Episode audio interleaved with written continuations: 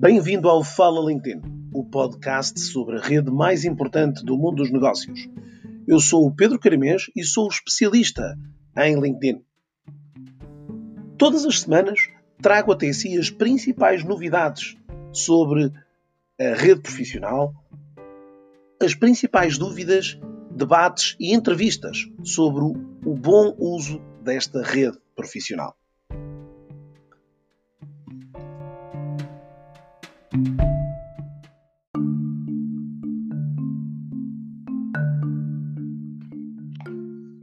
Bom dia a todos, sejam muito bem-vindos a mais um ciclo de entrevistas hoje com um parceiro muito especial, um amigo já eh, de longa data. Eh, é com um prazer imenso que recebo neste divã digital, eh, o divã onde procuro trazer aqui profissionais que hoje fazem um bom e um importante uso também desta rede profissional. Tenho hoje aqui nesta, o prazer, nesta sessão, o prazer de estar com o João Azevedo e Silva. João, é um prazer imenso uh, poder ter aqui neste espaço para poder também partilhar com a minha comunidade um pouco da tua história e também beber um pouco da tua experiência e da tua e de algumas das tuas, enfim, recomendações e sugestões para uma boa utilização aqui do LinkedIn. Muito bem, Pedro, muito bom dia. Sempre com a energia e a boa disposição que, são, que te são características, e é uma característica realmente inata no teu caso. Queria começar por agradecer esta oportunidade. É uma oportunidade, obviamente, de estar a falar com aquela pessoa que é a referência absoluta nacional nesta matéria e, portanto, é com certeza um privilégio para mim, mas acima de tudo é um gosto e quando as duas coisas se juntam, ser um privilégio do ponto de vista profissional e ser um gosto do ponto de vista pessoal, com certeza que, que estamos satisfeitos. Portanto, antes de mais, muito obrigado pela oportunidade. Espero sinceramente contribuir um bocadinho, uh, nem que seja modestamente, para o valor acrescentado de mais uma iniciativa meritória tua. Tu és uma pessoa que declina muito bem a palavra inovação e isto é mais um desses, como dizer, dessas peças de um puzzle que vais construindo ao longo dos anos e que vais gerando valor para a tua comunidade, para as audiências em geral e, portanto, eh, mais uma vez é com muito gosto que aqui estou. Obrigado. João, gostava de, antes de mais, de lançar aqui uma certo. importante primeira questão, que é quem é o João, para que uh, a comunidade possa conhecer um bocadinho e a audiência possa conhecer um bocadinho quem tu és uh, e o que fazes. Sim, senhor. Muito bem, Pedro. Muito obrigado também. Tenho todo o gosto. Bom, eu diria que tenho 47 anos, uh, o tempo passa, é um facto. Uh, tenho uma vida profissional que foi, na verdade, marcada por uma decisão. Essa decisão foi deixar a vida executiva pouco depois dos 40 anos e enverdar por um projeto próprio. O meu projeto próprio atual é conhecido, chama-se Upperside, é uma empresa exclusivamente de gestão e aconselhamento de carreira, mas antes disso tive uma vida normal, de quadro, digamos, empresarial. Eu uh, sou licenciado na Universidade Católica em Gestão, onde estive entre 1989 e uh, 1995. Uh, isto até já faz confusão dizer estes números tão antigos. Pensei, pá, isto é quase arqueologia histórica. Bom, e depois uh, tive, digamos que uma vez mais, uh, o privilégio, porque é disso que se trata, de poder começar a minha carreira numa casa fantástica, numa casa onde entrei com 22 anos, ao erro, para 23 e onde saí depois dos 40, um, que é a Unilever.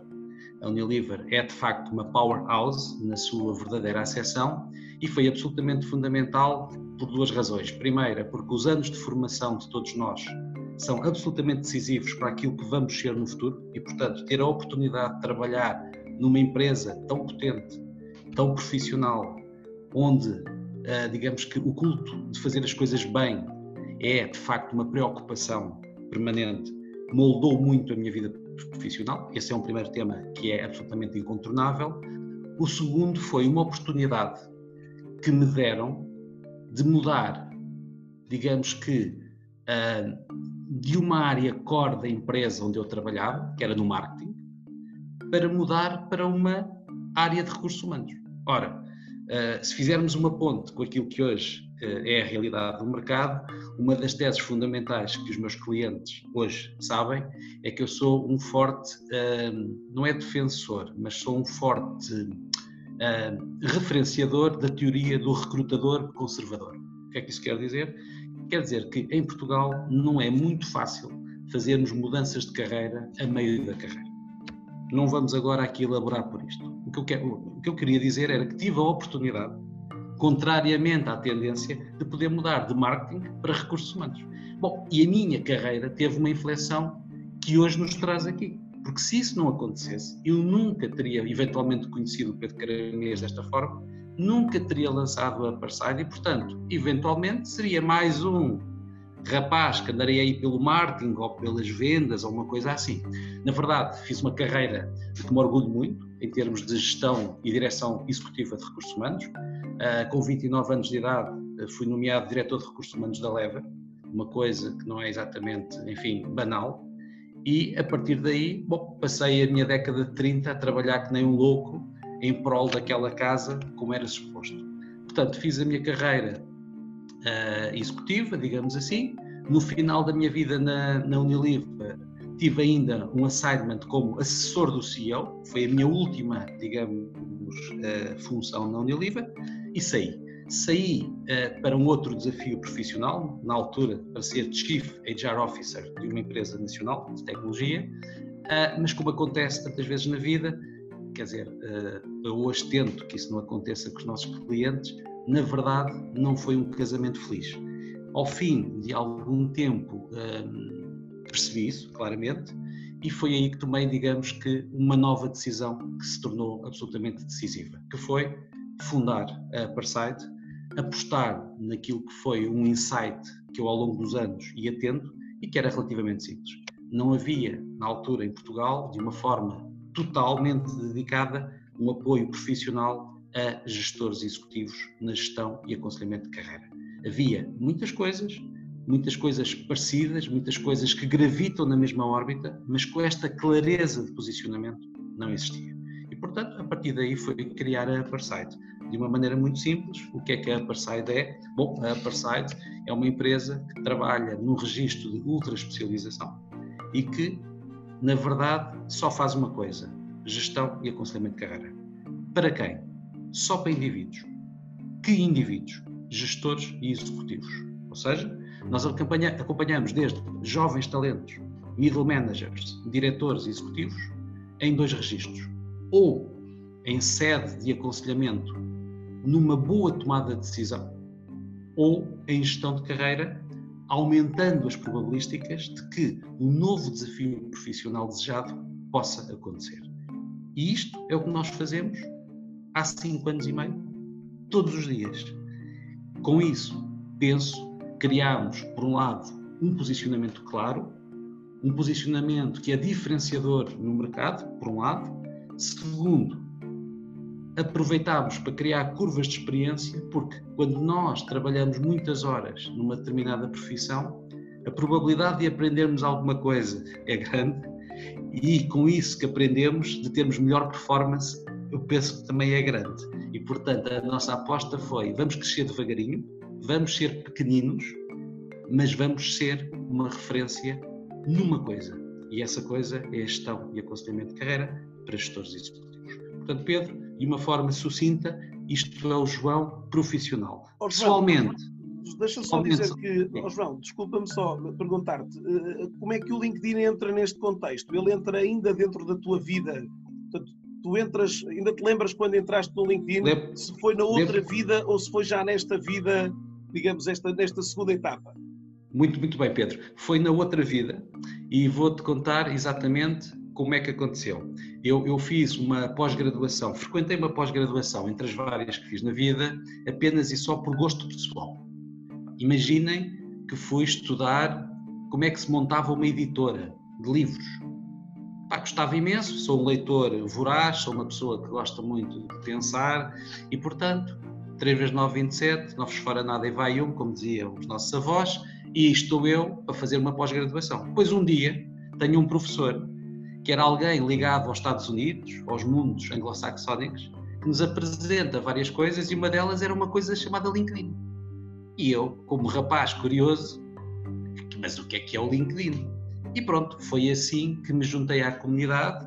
Curiosamente, eh, tive a ver antes de, de começarmos esta nossa conversa, no ano 2007.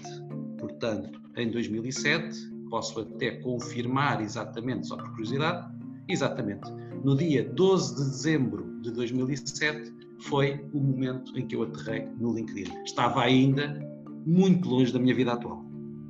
Estavas, eh, estavas ainda hoje, eh, estavas nessa altura, João, muito longe de pensar que o LinkedIn teria, se calhar, anos mais tarde, uma relevância eh, tão, tão, tão significativa na, no negócio que hoje, em que hoje estás e no teu, no teu projeto. Não é? Sem dúvida nenhuma.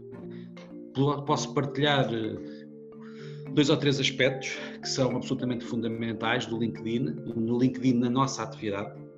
Pedro, ainda hoje, às vezes, pessoas, minhas amigas ou até clientes, me perguntam se isto que eu vou dizer se é mesmo assim. E a resposta é, é exatamente assim. Então eu vou dizer três coisas. Primeiro, a, a plataforma LinkedIn tem-nos servido e tem-me servido para três coisas. Por um lado, é uma plataforma de comunicação no sentido de nós fazermos atividades que podemos chamar de marketing, comunicação, relações públicas, uma vez que nós temos uma presença discreta, nós não somos vendedores no sentido art selling e, portanto, nós, como eu costumo dizer, adoramos ser comprados. Gostamos mais de ser comprados do que de vender. Isto é apenas uma brincadeira semântica, mas significa o quê? Que tem sido um canal absolutamente fundamental da nossa estratégia de comunicação. Isto é o primeiro ponto que, ehm, que importa salientar. O segundo ponto, que naturalmente está relacionado com o primeiro, é que se nós fizermos uma segmentação daquilo que são os prospects, as pessoas que querem conhecer a Parsite, eu diria que 50% dos nossos prospects vêm do LinkedIn, sendo que os outros 50% vêm por referenciação. Nós, de facto, temos duas sources of business muito fortes. A referenciação dos antigos clientes, dos amigos, dos colegas, dos diretores de recursos humanos, das empresas de executive search, que acham que nós podemos eventualmente ser parceiros de algumas pessoas com que se cruzam. Tudo isto é muito importante. Em segundo lugar, o LinkedIn é muito importante. Portanto, a segunda, uh, o segundo aspecto do LinkedIn na nossa atividade é ser de facto um gerador de uh, potenciais clientes. E a terceira e última é naturalmente como alavancagem ou como alavanca em termos de contactos, de networking. Eu lembro-me, por exemplo, e são só histórias com certeza que são curiosas, mas posso dizer sei lá, duas coisas. Desde estar a trocar mensagens de LinkedIn com o secretário de Estado, é uma coisa curiosa, não me conhecia de lado nenhum, mas deve ter achado graça, até meter conversa com, enfim, um vice-presidente muito mediático de um clube de futebol muito mediático. Eh, eu tenho na minha vida privada, digamos, uma ligação forte a um determinado clube de futebol, apesar de ser agnóstico em termos de trabalho, já agora fica registado, portanto, trabalho com toda a gente, como é óbvio. Um, mas o ponto foi, eu comecei a enviar umas mensagens de LinkedIn a criticar a política desportiva. E ele começou-me a responder: Bom, hoje tratamos por tu e somos, digamos, diria que não somos amigos próximos, mas temos uma relação pessoal. O que é muito curioso, que é, foi o LinkedIn. Eu não tinha maneira de chegar ao homem. Portanto, são duas historietas, mas que acabam por nos ajudar a perceber que o LinkedIn pode ser uma ferramenta altamente potente. Oh, João, e eh, para além dessas duas histórias que falaste, há uma terceira história interessante que foi como é que nos conhecemos, não é? Como e quando uh, nos conhecemos. Gostava é. que pudesses, uh, de alguma forma, também partilhar essa, sim, senhor, esse sim, momento. Também. também tem graça, tem graça também, porque mais uma vez uh, tem a ver com o LinkedIn e é pelo LinkedIn. Ora bem, então eu vou explicar. Quando eu estava a preparar o projeto Aparside, um projeto não se faz na sua forma final, ou seja, vai sendo construído. Aquilo que para mim era muito claro, era, ainda hoje é uma preocupação minha, é que nós queremos criar um serviço de maior valor acrescentado possível, existente em Portugal, para os nossos clientes. Para isso, nós temos que ter as competências relevantes em nível máximo. E o que é que nós fizemos? identificar quem é que seriam os parceiros que nos interessava ter no nosso portfólio, a trabalharem connosco e com os nossos clientes em todas as áreas. E quando eu começo a investigar quem é que seria a pessoa de referência em Portugal, pois com certeza que uma dúzia de pessoas me começaram a falar de uma pessoa que tinha um nome curioso, o Caramês, que ainda hoje alguém diz o Camarésio, né? mas que eu não conhecia. Como eu sou um rapaz que até lê umas coisas, imediatamente detectei que já havia, salvo erro, um livro ou dois publicados. E, portanto, fui um bocadinho investigar quem era e quem é que não era. E o que é que eu faço? Depois uso o LinkedIn para me conectar e chego à conclusão que por acaso até já estava conectada, portanto eu já nem me lembrava que tu já fazias parte da minha rede, e envio-te uma mensagem de LinkedIn, salvo erro, apresentando, apresentando o projeto da Upperside e penso que dando o meu telefone.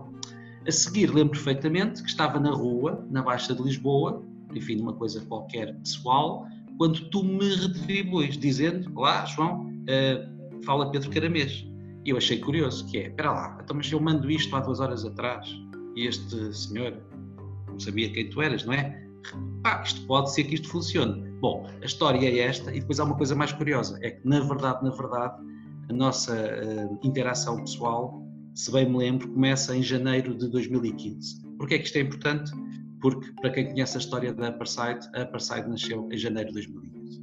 E, portanto, quando eu costumo dizer que existem uh, parceiros e parceiros, com certeza quem nos acompanha ao longo das dores, ao longo das alegrias, e nós os dois sabemos que ambas têm acontecido, felizmente mais as alegrias do que as dores, é sempre muito reconfortante olharmos para trás e dizer, bom, a Parside vai transformando-se, hoje é uma pequena empresa muito profissional e muito diferente daquilo que foi a parceria inicial, mas há pessoas que estão cá connosco.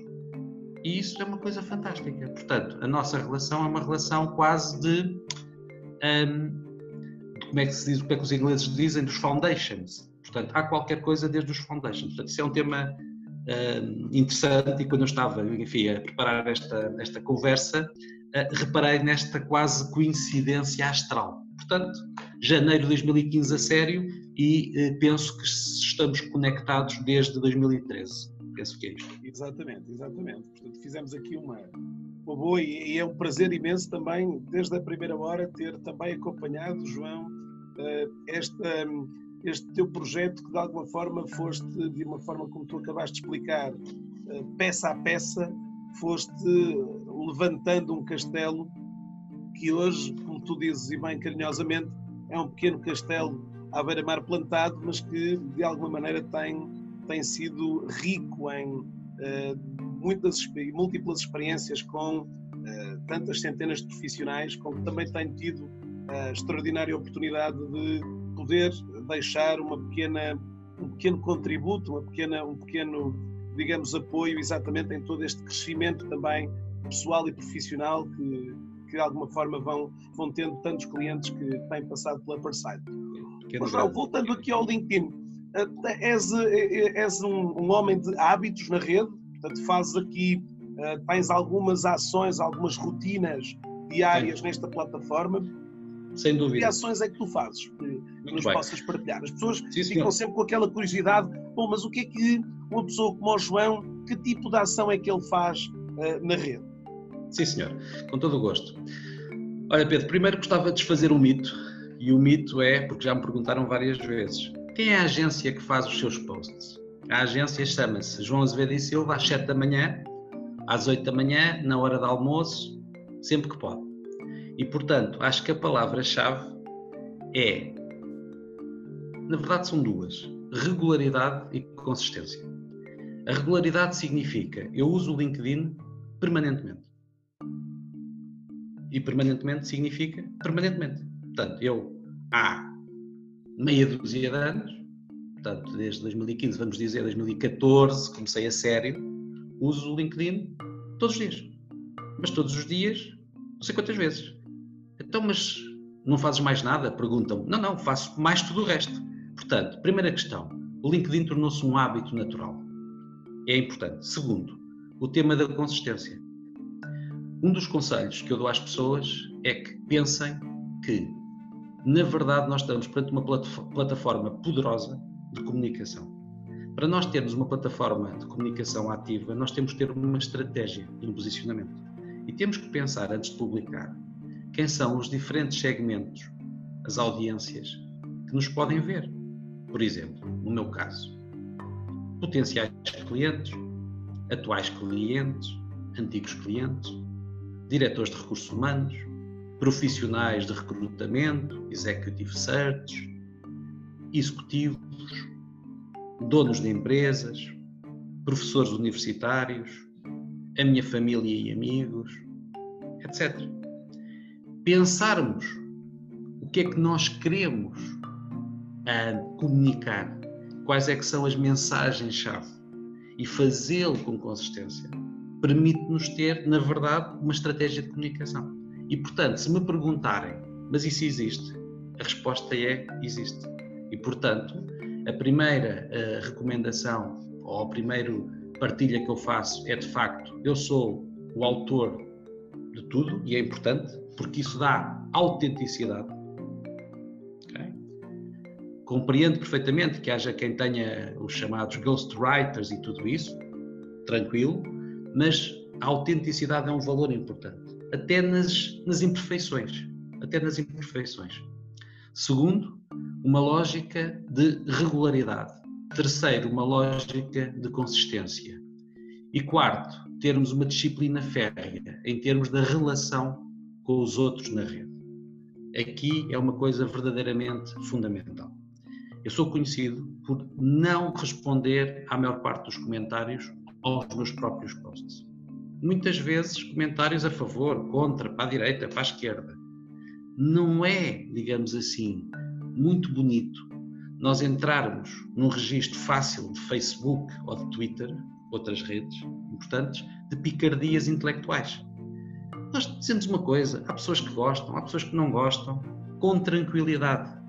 Sermos capazes de resistir ao nosso impulso primário, que é de pôr as emoções na rede, para mim é absolutamente um conselho que eu dou a todas as pessoas. Uh, enfim, não quero aqui entrar por, uh, por coisas mais pícaras, mas posso dizer que alguns dos nomes piores que me chamaram foi no LinkedIn.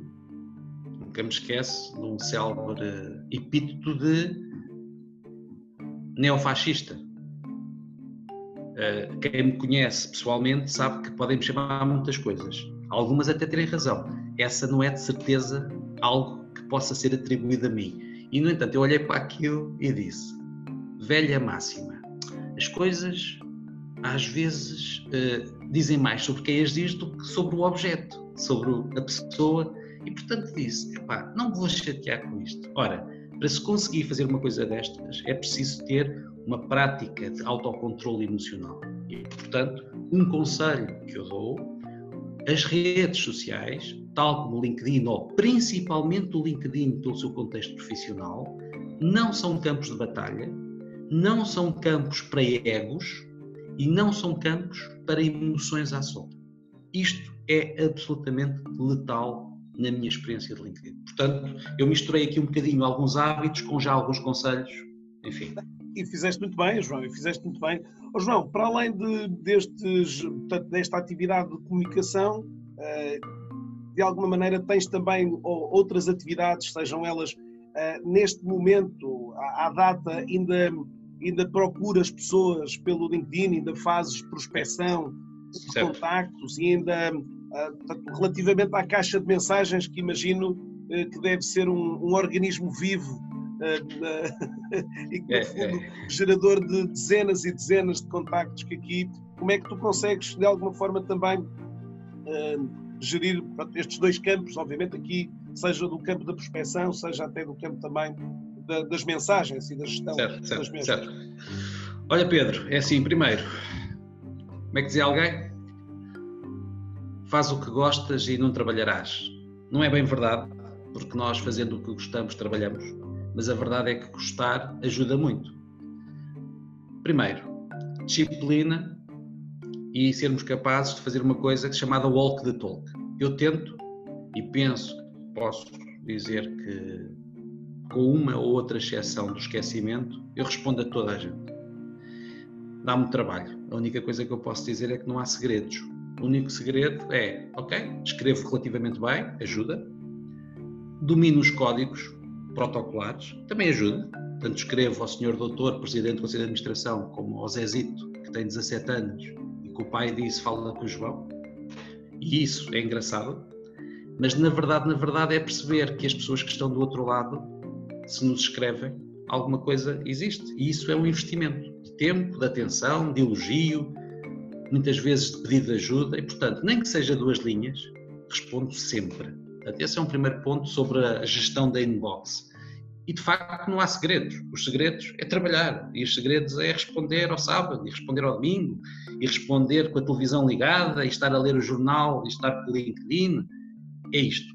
Segunda questão, que é a questão dos prospects. Bom, nós na Upperside uh, trabalhamos apenas B2C do lado dos, dos indivíduos, e, portanto, como não fazemos recrutamento, não temos a questão de, da prospecção nem de clientes, porque não o fazemos nunca, portanto, como eu disse, nós nunca falamos com prospects, é sempre ao contrário, reagimos e não identificamos talento, porque não precisamos. No entanto, nós temos uma ferramenta muito importante, que é a intelligence. Nós somos conhecidos na Upperside por ter bases de dados, digamos assim, de indústrias, empresas e pessoas-chave. Ora, obviamente, o LinkedIn é uma ferramenta absolutamente fundamental, mas não seja do meu colega que tem a responsabilidade exclusivamente, porque temos uma pessoa cujo dia a dia é passado 100% a fazer intelligence, de criar bases de dados consistentes, relevantes, sobre determinadas indústrias e as suas empresas e os players mais relevantes e tudo isso, um, que, que, servem os nossos clientes. Ora, esta pessoa trabalha com o LinkedIn de manhã à noite.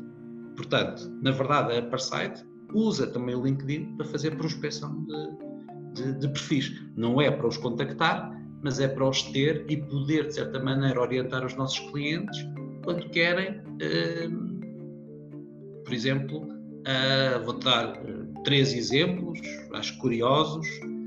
Primeiro, nós fizemos já em 2020 uma peça curiosa que é quem é quem nas 100 maiores empresas portuguesas em top management. Com certeza que o LinkedIn foi importante. Não foi só o LinkedIn. Usámos outras ferramentas, mas essa foi importante.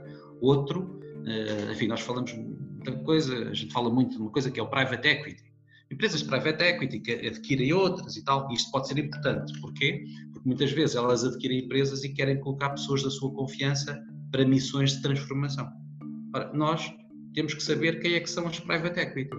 A seguir a isso, mas quem é que são os partners das private equity? Mais uma vez, o LinkedIn ajudou-nos, não a 100%, porque nós sabemos que há pessoas que não têm perfil de LinkedIn, mas eu diria que se calhar, Pedro, no mundo que a Parside trabalha, eu arrisco dizer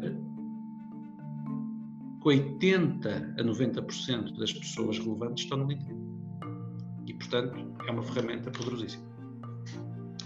Oh, oh, João, eh, esta caixa, há pouco estavas a falar das tuas estratégias de gestão de inbox e se calhar importa aqui também dizê-lo se eh, que entre telemóvel e entre computador, provavelmente aqui ainda te desafias e desafias os outros, mostrando que toda essa gestão de inbox hoje é provavelmente uh, tipicamente conduzida sempre através do teu PC ou também vais ao telemóvel? Conta-nos lá.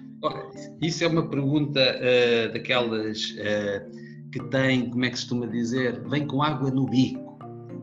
Eu vou-te mostrar o meu segredo. Eu mandei vir do, do Japão, da China, hoje, ah, da China não, por, por causa do, lá do, dos animais, não Pangolim, mandei vir um super telemóvel pá, que me ajuda no meu trabalho e que vou mostrar em primeira mão. E portanto. É um momento, é um momento único e ímpar de vermos aqui o grande telefone que tem sido hoje responsável por este apoio incrível que tens é verdade, portanto, na gestão do teu inbox. Para gerir a Parsite, eu uso um supercomputador transformado em telemóvel, que na verdade vou mostrar agora. É exatamente este telemóvel. Que momento, que verdadeiro símbolo da modernidade e um símbolo este que é revelador. Exatamente. é revelador, João, da, da, da, da eficácia com que tu hoje Uh, de alguma forma acabas por trazer ainda esta gestão de mensagens. É? é? muito engraçado, é verdade. Diria assim, isto é uma das minhas características, eu acho que não há ninguém que passe pela Parside que não se meta com o meu telemóvel. Sim. Já tive coisas incríveis em restaurantes. É talvez um, dos símbolos icónicos também da Parside. A Parside, é, é, é. A Parside vai ter daqui a mais uns anos, vai comemorar assim um aniversário mágico e eh, na parede da Parside estará provavelmente este, este dispositivo, este aparelho que foi e que ainda é hoje responsável por tão importantes telefonemas, tantas eh, ligações e comunicações a, a, a clientes que, de certa forma, através deste aparelho, receberam notícias maravilhosas, não é? Quer eles, Sem quer dúvida. tu também, não é? É, é, verdade, é verdade. Eu, eu, esta história do telemóvel é uma história linda porque demonstra várias coisas. A primeira é quando eu tenho uh, prospects, portanto, pessoas que me conhecem pela primeira vez, há muita gente que olha para o telemóvel e há muita gente que se ri, etc., mas não tem coragem de questionar. Mas há gente que não se ensaia nada. E então, às vezes, ao fim de uma hora de conversa sobre carreiras, portanto, coisas importantes, eu pergunto: tem alguma pergunta? E já me aconteceu alguém dizer assim: tenho. Porquê é que tem esse telemóvel? E eu. Isso funciona. Isso, dizer. Bom, bom, o que é que eu queria dizer sobre isso? Eu trabalho de facto exclusivamente através de laptop, através de, de, computador. Tenho um computador, um Ultrabook, portanto, muito fininho, muito leve, que me permite trabalhar em montes de sítios, muitas vezes, tendo café, nisto, naquilo. Sou conhecido que ando sempre com o meu pequeno uh, brinquedo, o meu pequeno bebê, onde trabalho afincadamente. O meu telemóvel, na verdade, na verdade, ajuda-me para duas coisas que são, obviamente, básicas, mas que na minha atividade são fundamentais. Uma delas é obviamente, os telefonemas, e a outra é uma característica também minha, que é a gestão por SMS. Eu sou conhecido por disparar SMS, sei lá, eu levanto, eu, eu moro enfim, no centro de Lisboa, um, às vezes vou a pé para o escritório, às vezes são 45 minutos a pé, 40 minutos, quer dizer, não vou todos os dias a pé, mas muitas vezes vou, e eu consigo ir os 40, 45 minutos a mandar SMS para a minha equipa consecutivamente. E quando chego à porta do escritório na Rua Castilhos, penso assim: epá, mas que ruas é que eu. E depois penso: algum dia ainda sou atropelado. Todos os dias este, este tipo de, de registro. Mas de facto, de facto, este telemóvel para mim é muito importante, porque como estou muito habituado ao sistema de digitação, ajuda-me muito em termos de eficácia das SMS. E as SMS são muito importantes para mim, até por uma coisa: quando eu estou durante o dia com clientes, eu não posso atender telefonemas e às vezes consigo rapidamente só dizer retribuirei, agora não, ou pequenas coisas. Portanto, na verdade, é quase uma brincadeira que se transformou num instrumento que, do ponto de vista de funcionalidade, tem o seu papel. Agora, se me perguntares o que é que verdadeiramente é importante nesta brincadeira do telemóvel, respondo diretamente: é a lista de contactos. Esse é que é o tema. O resto não interessa muito.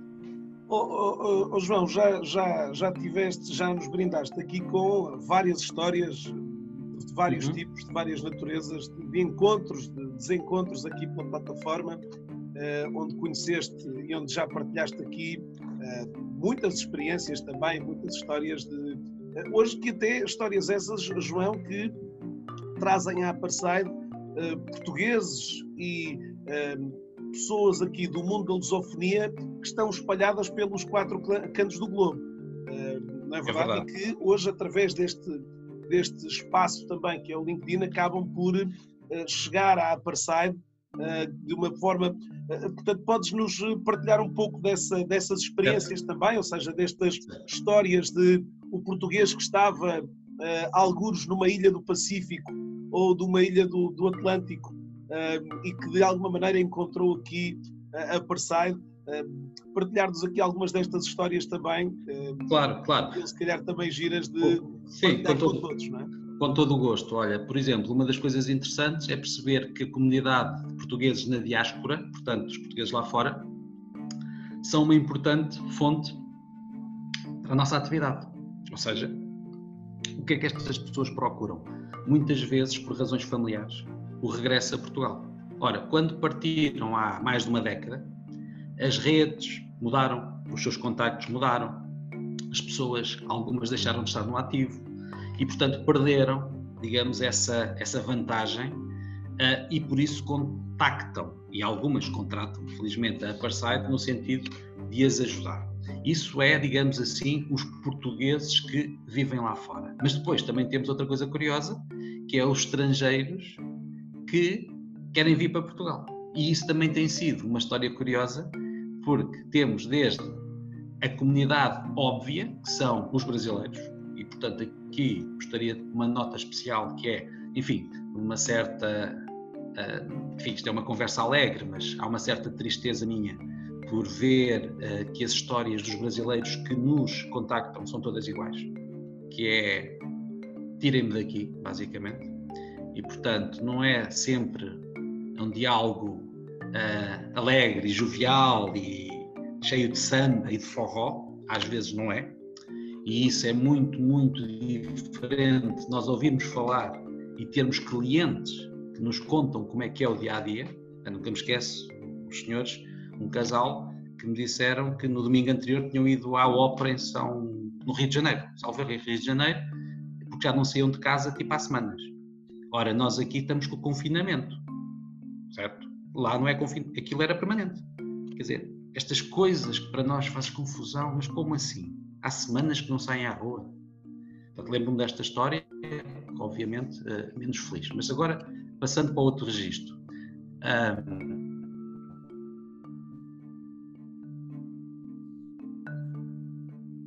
registro de histórias que vais partilhando aqui. De... Naturalmente que a maior parte dos cidadãos estrangeiros, sim, sim, uma, uma coisa desde logo é ter aquele velho mapazinho com os países e começar a pôr o. Como é que era? Pioneses, antigamente sim, dizíamos. Sim. Pronto, agora já não existe isso. Os pinos, existe... os pinos. Agora, os pinos. E agora é os pinos, não é? Os tiques. E começar a ver no outro dia uma coisa muito curiosa, que é nós já tivemos ou temos clientes em todos os continentes, exceto na Austrália. Portanto, fica daqui desde já um repto a quem nos está a ouvir, enfim, às 34 pessoas, ou 3,4, que se houver algum potencial cliente que queira conhecer a Parside, residente em Brisbane, Adelaide, ou etc, etc, teremos muito gosto, mas não seja porque vai ser uma estreia na Parside. Bom, relativamente ao resto, muito interessante, olha, por exemplo, uma das coisas interessantes é alguns portugueses da comunidade de Macau, em que comentam o que foi, o que é ser português hoje numa região que está já na China, toda esta riqueza cultural, esta ambivalência política vista por cidadãos que são nossos compatriotas. Portanto, eu costumo dizer que a Apartheid é para mim também um privilégio. E é um privilégio porque, de um ponto de vista das realidades humanas, nós conseguimos ver pelos olhos dos nossos clientes coisas incríveis. Por exemplo, clientes em África, a contarem, oh, cheguei, oh João, cheguei agora ao escritório, e então, epá, passei ali por um ajuntamento, aquilo estava um bocado bravo.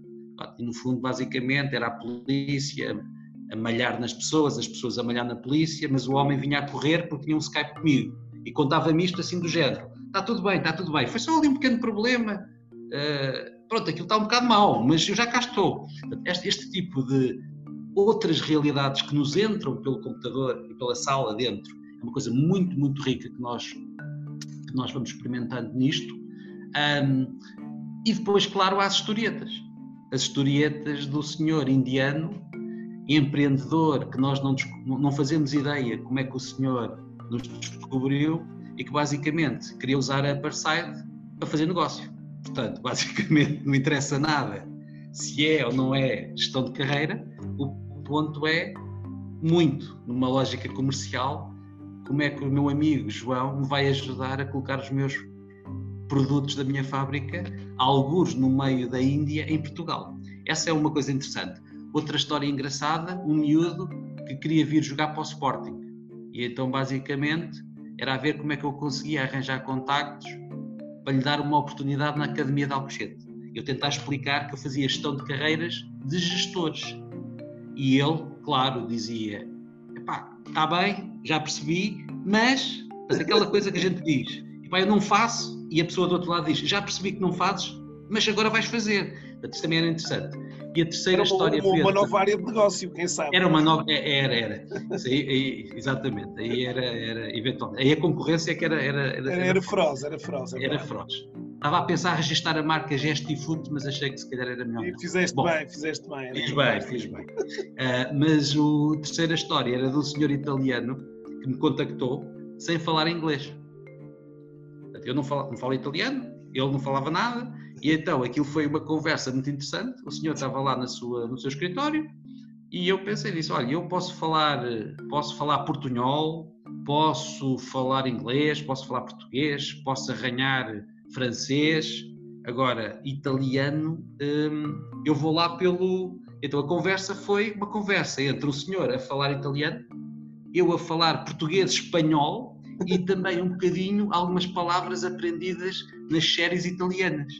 Nas séries, não, não, e nas séries da máfia. Eu gosto de ver essas séries. Às tantas pensei, este tipo pensa que eu sou, mas é um candidato a abrir uma delegação de uma sociedade mais ou menos secreta e mais ou menos, mais ou menos não, e totalmente criminosa em Portugal. Bom, histórias engraçadas que têm a ver muito com realmente nós termos acesso ao globo e claro. também com outra coisa muito interessante, que é a questão da intermediação da tecnologia. Que é pensar isto que eu acabei de contar. É incrível. Quer dizer, o senhor no meio da Índia, o senhor em África, o senhor em São Paulo, o senhor em Curitiba, a pessoa em Macau, a pessoa no meio de Itália, e de repente estamos a conversar. É de facto, se nós pararmos um bocadinho, algo que é, um, ainda hoje nos causa perplexidade, não é? Como é que isto é possível? Enfim, mas são assim algumas historietas. E boas historietas, é, João, e boas historietas. Sim, muito obrigado. Olha, eh, sim, gostava sim. de, agora para fecho da nossa, aqui da nossa sessão, da nossa. Eh, super fantástica entrevista eh, com tão bons muito momentos, obrigado. que pudesses, e já, e já partilhaste algumas recomendações, hoje para profissionais, hoje gestores de topo, muitos deles que ainda não estão hoje, em alguns dos casos, tão digamos, conscientes sobre esta realidade, eh, que nos pudesses partilhar um pouco eh, daquilo que são algumas orientações que estes profissionais hoje devem ter na gestão, na sua gestão das suas carreiras, mas se calhar aqui, eventualmente com o foco no, no LinkedIn, que preocupações achas tu que, devem, que eles devem ter para certo. um bom posicionamento nesta plataforma? Enfim, deixo-te aqui este espaço para poderes um, de alguma maneira, deixar algumas orientações nesta, neste fecho da sessão. Com, com, com, certeza. Acho que, uh, Pedro, primeiro ponto, vamos falar de uma gestão passiva e de uma gestão ativa de LinkedIn. Gostava de dividir em dois, dois, dois momentos. O que é que é uma gestão passiva? É termos um perfil altamente profissional. O perfil ser altamente profissional significa várias coisas. Significa, desde logo, que se alguém nos quiser encontrar, aquilo que é a primeira impressão sobre o nosso posicionamento e o nosso valor profissional é algo que está de acordo com o que nós queremos projetar e não como uma espécie de pá, o perfil é assim uma coisa mais ou menos, mas eu sou muito bom. Este tipo de raciocínio, um bocadinho old school, que é depois quando eu for entrevistado ou conversar com alguém, eu depois demonstro. Nós não vivemos num mundo em que depois demonstra. É, no momento zero, como dizia o nosso antigo Primeiro-Ministro e hoje Secretário de Estado das Nações Unidas, não há uma segunda oportunidade para causar uma primeira impressão. E, portanto, é importante nós termos o perfil de LinkedIn, diria que até é quase a medida mínima, absolutamente profissional e impecável. Mas há uma segunda razão, que é, todos nós sabemos que, sejam empresas uh, finais, sejam entidades recrutadoras profissionais, vulgo Executive Search, Headhunters e companhia, há muita gente à procura de perfis. Ora, nós sabemos que há algoritmos. Os algoritmos definem a maior capacidade ou menor de nós sermos encontrados por quem nos interessa que nos encontre. Portanto, sermos capazes de construir perfis que, tanto para o olhar humano, no primeiro caso, como para os mecanismos máquina, no segundo caso, portanto, motores de busca, de procura, nos permitam chegar onde nós queremos, são dois argumentos muito fortes para termos um perfil de LinkedIn como deve ser. Portanto, isto é numa lógica passiva. Quando nós vamos para uma lógica dinâmica, bom, acho que há aqui dois ou três temas uh, que podemos voltar a eles. O primeiro tem a ver com a absoluta compreensão do poder de comunicação e, portanto, de termos uma estratégia que seja pensada e pensada holisticamente. Quem são os stakeholders, as diferentes comunidades, o que é que queremos passar, quais é que são os riscos, as vantagens. Portanto, trabalharmos verdadeiramente profissionalmente aquilo que queremos comunicar é um, um ponto que para mim é absolutamente uh, fundamental e que eu poderia reduzir à palavra estratégia. É preciso ter uma estratégia de ativação. Em segundo lugar, a questão da consistência. Ninguém quer pessoas que de manhã são assim, no dia seguinte são de outra forma, hoje são pessoas altamente racionais, amanhã perdem a cabeça numa caixa de comentários. E, portanto, sermos altamente consistentes na veiculação, altamente controlados, é também uma recomendação que para mim é absolutamente óbvia. É? E depois há um terceiro tema que é muito importante, que é precisamente a identificação de contactos relevantes. Nós vivemos num país e num mundo em que há mercados formais e há mercados informais. Os mercados informais são os mercados da referenciação. Eu conheço este, este conhece aquele. Nós não temos que necessariamente estarmos a falar de coisas não éticas. Podemos falar de processos mistos, em que há uma identificação, por exemplo, de candidatos que depois são encaminhados para processos formais. Isto é perfeitamente normal. Ora, conhecer as pessoas que são fundamentais para o meu posicionamento profissional, para a minha carreira, parece-me que neste contexto é mero bom senso. Ora, o que é que o LinkedIn permite? Permite conhecer. Eu vou dar um exemplo para as pessoas perceberem o que eu quero dizer. Quando uma pessoa está a meio da sua carreira e eu faço a seguinte pergunta: quantos profissionais de recrutamento ou quantas casas de recrutamento conhecem Portugal? E a resposta típica é pouquíssimas. Não faz sentido. Porque são pessoas que podem alavancar a carreira, independentemente dela hoje estar bem, estar mais ou menos ou estar mal. E, portanto, estão todos no LinkedIn. O trabalho que eu fiz de elencar e levantar todas as casas, todos os profissionais, segmentá-los, etc., que nós fizemos na Parside, obviamente, não com o mesmo profissionalismo, admito, mas é relativamente simples de ser feito por um indivíduo. Primeiro ponto. Segundo ponto, talvez ainda mais surpreendente. Imagina que aparece um determinado cliente que é marketing manager. Então o que é que o senhor quer? Ah, eu quero ser um marketeer de topo em Portugal. Muito bem. Então diga-me lá, quem é que são os 100 marketeers de topo em Portugal? Não sei. Quem é que são os CMOs que o senhor tem que seguir? Não sei. Antigamente, há 20 anos, Pedro, isto era normal. Era preciso research, era preciso telefonemas, era difícil. Hoje em dia, desculpa, ah, é básico. Portanto, resumindo e concluindo, o que é que eu quis dizer? É uma ferramenta muito potente, é uma ferramenta que pode dar resultados, que dá resultados e como todas as ferramentas, tem que ser manejada profissional. Porque o risco, se isso não acontecer, são dois. Primeiro, não extraímos o valor que podemos. É um tipo de risco. O outro risco é mais grave, que é estragarmos a nossa reputação, o nosso equity, por usarmos mal. E aqui é que temos um problema por causa da perenidade da mancha digital, da pegada digital.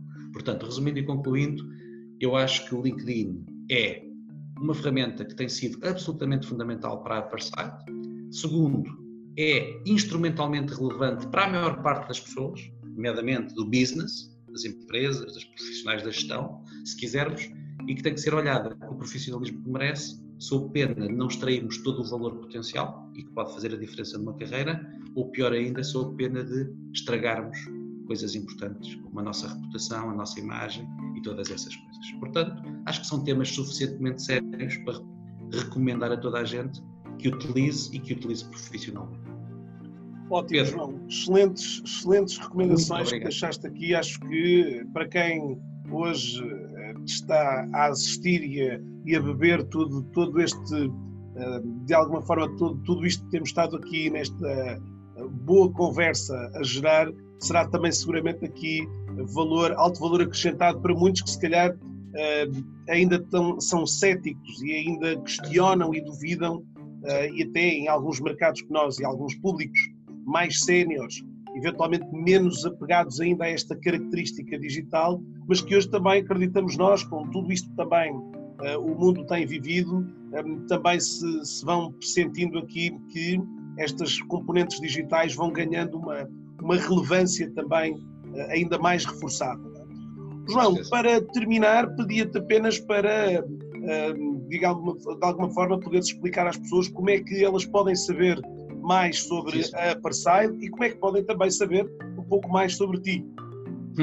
Muito bem, muito obrigado. Pedro, antes de mais foi um gosto, muito obrigado. Espero antes de mais que as pessoas que eventualmente estejam a ver esta sessão, que no final possam dizer que valeu a pena, que tiraram alguma espécie de valor acrescentado, por modesto que seja, é para isso que aqui estive com todo o gosto, para além de retribuir o teu gesto simpático do convite.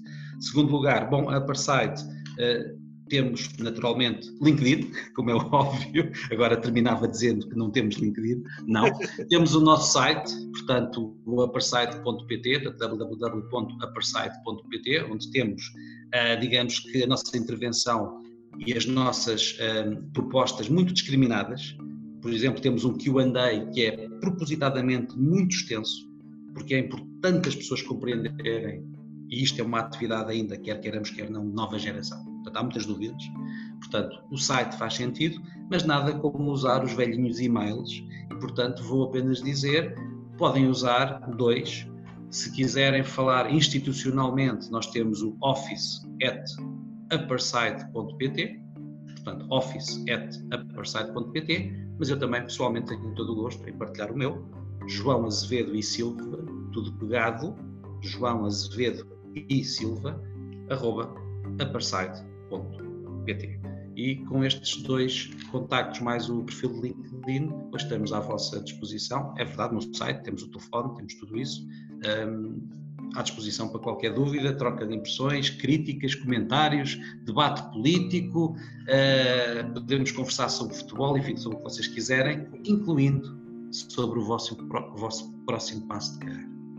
Muito bem. Bom, eu irei colocar estes links que o João acabou de partilhar também neste vídeo, para que vocês depois possam, hum, neste descritivo uh, deste mesma entrevista, poderem facilmente identificar uh, o e-mail e os links também para poderem conhecer mais deste incrível projeto da Upperside e poderem, quem sabe, também se desafiarem aqui a olhar para a vossa carreira de uma forma diferente e preparar se calhar um 2021 uh, eh, com nova energia, eventualmente com maior confiança. João, foi um prazer imenso, assim que esteve a assistir, agradecer a atenção que dedicou a esta entrevista.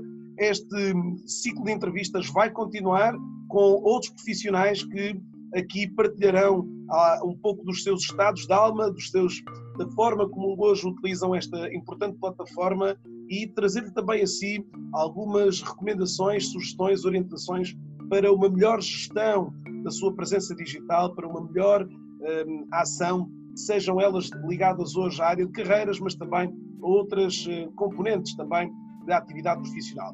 Um bem-aja para todos, uh, fiquem bem e até uma próxima oportunidade. Muito obrigado, Pedro. Uma, até à próxima a todos e até breve. Muito obrigado.